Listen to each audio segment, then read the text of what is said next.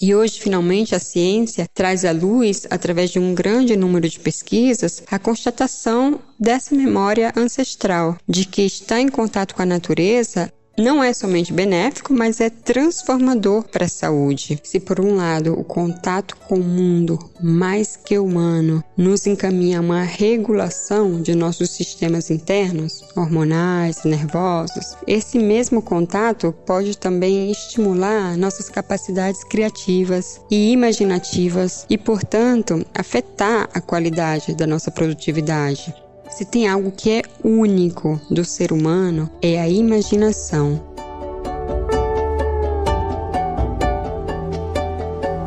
Olá, eu sou Adriana Kistler e esse é o podcast Ao Ar Livre, um projeto da Sorria, marca de produtos sociais que produz conteúdo sobre saúde e bem-estar em livros, nas redes sociais e também em podcast. Você encontra os livros da coleção Sorria na Droga Raia e na Drogazil. Toda vez que compra um produto Sorria, você também faz uma doação. Junto com a gente, você apoia 23 ONGs que levam saúde para o Brasil inteiro. E se você quer trazer mais natureza para sua vida de um jeito leve e fácil, está no lugar certo.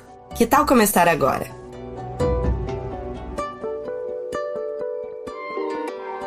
O escritor, poeta e naturalista americano Henry David Thoreau acreditava que o contato profundo com a natureza era uma forma essencial de viver e também de criar. Não à toa, Walden, seu livro mais conhecido, publicado em 1854, foi escrito durante um retiro de dois anos em que ele viveu imerso na natureza. Thoreau pode ter sido um precursor da ideia de que a natureza faz bem não só para nossa saúde, mas também para a criatividade e para a produtividade. Mas hoje diversos estudos confirmam aquilo que o autor indicava quase dois séculos atrás. Uma pesquisa realizada pelas universidades de Utah e Kansas, nos Estados Unidos, mostrou que passar somente quatro dias em meio à natureza, longe da tecnologia que dominou o nosso cotidiano, pode elevar a nossa criatividade em até 50%. Quem também concorda com essa tese é a ecopsicóloga Mariana Candeia, que a gente ouviu lá no comecinho do episódio e que trabalha com o impacto positivo do contato com o meio ambiente na nossa saúde mental. Ela explica como o segredo para a criatividade pode estar logo ao lado. É só você abrir a janela e prestar atenção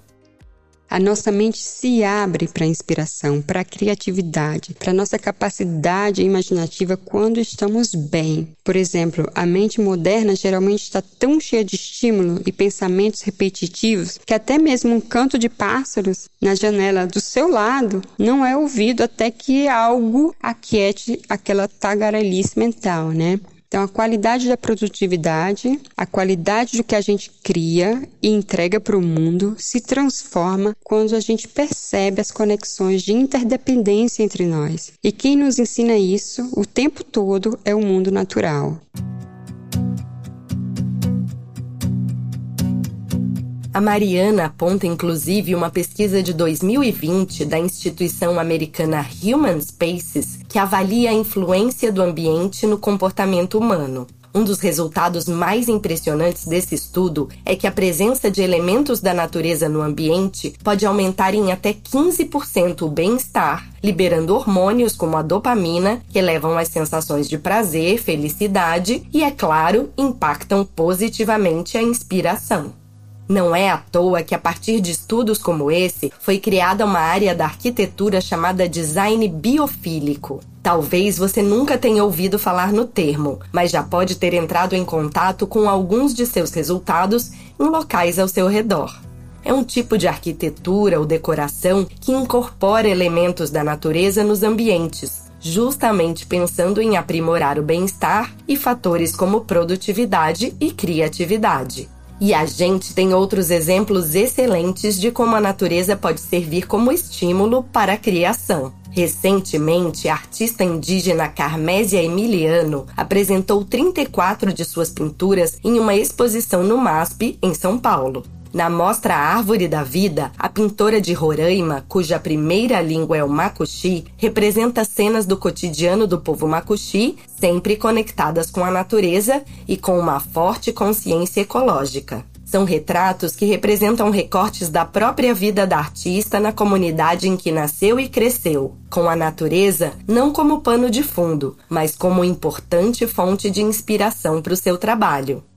Meus quadros eu procuro retratar os meus costumes, as gregas do meu povo. Com isso eu vou levando em frente e demonstrando para as pessoas que eu sou, de onde eu venho e, e povo que eu represento.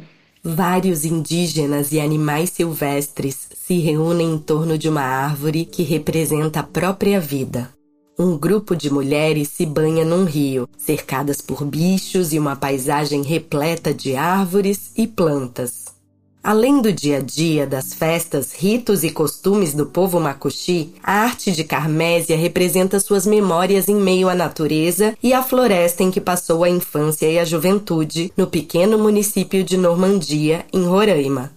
Seja como fonte de inspiração ou como um entorno sempre vivo, o meio ambiente é a força criativa das pinturas da artista. Natureza muito importante porque me dá energia, não é só natureza, da memória também, das lembranças, aonde eu convivi. É por isso que é muito importante para mim lembrar essas paisagens, essas memórias. Que história incrível, né? E nossa dica de hoje é um curta documental sobre um dos conceitos que a gente apresentou nesse episódio, a biofilia.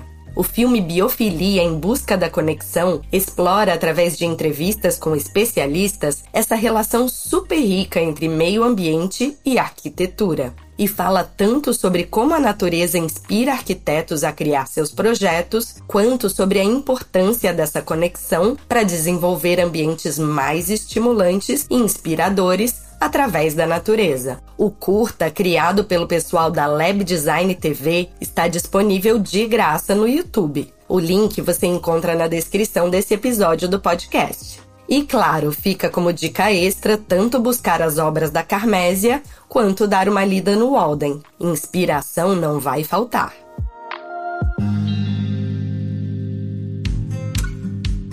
E para encerrar esse nosso episódio de hoje, a gente quer te ouvir. Dar um belo passeio num parque ou trabalhar cercado por verde ajuda a destravar sua imaginação ou torna mais fácil o seu trabalho? Manda sua história pra gente, ou dicas e sugestões lá no nosso perfil, arroba Sorriamo do Mundo. Esse podcast é uma realização da editora MOL em parceria com a Droga Raia e a Drogazil. A produção e o roteiro são de Leonardo Neiva e a direção de Adriana Kischler. A edição de som e a montagem são do Bicho de Goiaba Podcasts. Eu sou Adriana Kischler e te espero no nosso próximo episódio. Até já!